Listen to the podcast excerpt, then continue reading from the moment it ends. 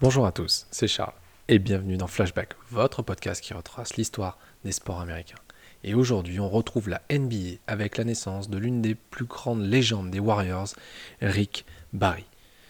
Nous sommes le 28 mars 1944 et c'est dans le New Jersey, dans la ville d'Elizabeth, que débute la vie d'un jeune garçon qui, bien plus tard, deviendra un joueur mythique de la NBA, un des 75 meilleurs joueurs de l'histoire et un personnage de l'histoire de la NBA avec un palmarès extrêmement bien garni.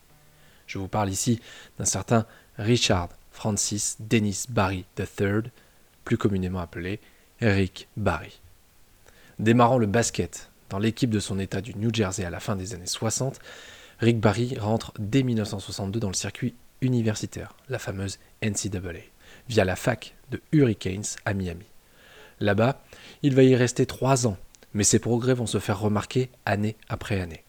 Après une première année à une moyenne honorable de 19 points par match, il franchit le cap des 30 unités dès sa deuxième saison, avant de terminer avec le titre de meilleur scoreur en 1965, bien aidé par ses 37,4 points de moyenne par match. C'est donc très logiquement qu'il est observé par les franchises professionnelles, puis drafté en 1965 en second choix par la franchise des Warriors, mais de San Francisco à l'époque. Dès sa première saison, Rick Barry tourne à plus de 25 points par match et 10 rebonds, ce qui lui offre une première titularisation au All-Star Game, mais surtout le titre de rookie de l'année en 1966. Pour sa seconde saison, l'ailier du New Jersey fait encore plus fort, emmenant les Warriors en finale NBA. Mais malgré une ligne statistique incroyable, 40 points de moyenne et une performance à 55 points lors du match 3, la franchise de Californie doit s'incliner 4 à 2 face aux 76ers d'un certain Wilt Chamberlain. Suite à ces finales perdues, et dans un contexte où débarque l'ABA en 1967, Rick Barry est l'un des joueurs les plus convoités pour rejoindre cette nouvelle ligue de basket Made in USA. Mais c'est ainsi que les Hawks d'Oakland lui proposent un contrat XXL, pour l'époque bien sûr, 500 000 dollars sur 3 ans et 15% du capital de la franchise en sa possession mais Eric Barry est encore sous le contrôle des Warriors via une reserve clause, règle qui empêche un joueur de signer dans une autre franchise durant l'année qui suit la fin de son contrat. Cette affaire finira devant les tribunaux et les Warriors finiront par obtenir gain de cause, le joueur ne pouvant pas jouer immédiatement en ABA. Pendant un an donc, il devient commentateur de sa future équipe des Hawks et surtout ne se gêne pas pour critiquer publiquement les clauses contractuelles de l'époque qui n'offrent pas assez de liberté aux joueurs des franchises.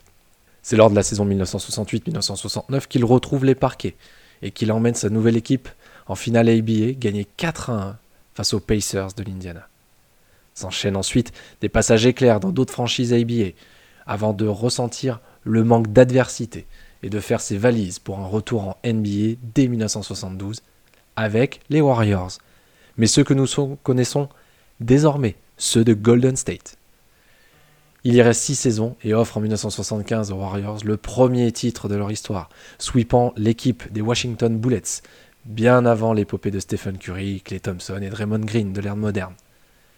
C'est également lors de la saison 74-75 qu'il s'adjuge le premier de ses six titres de meilleur shooter de lancer franc, avec sa mythique méthode du lancer à la cuillère, peu commune, mais incroyablement efficace. Rick Barry termine sa carrière NBA avec les Houston Rockets entre 1978 et 1980, où il tourne à seulement 12 points et 5 rebonds de moyenne. Il en profite pour établir un nouveau record d'adresse, au lancer franc, bien entendu, avec un pourcentage de réussite de 94,7% en 1978-79. Dans son armoire à trophées, ce ne sont pas moins de 8 sélections All-Star, un titre de rookie de l'année, un titre de meilleur marqueur de la saison, 5 sélections dans le premier 5 NBA et un titre NBA et le MVP des finales en 1975. Il sera enfin intronisé au Hall of Fame en 1987. Rien de plus normal au vu de cette carrière, tout simplement unique. J'espère que cet épisode vous a plu et on se retrouve dès demain pour un nouvel épisode de Flashback.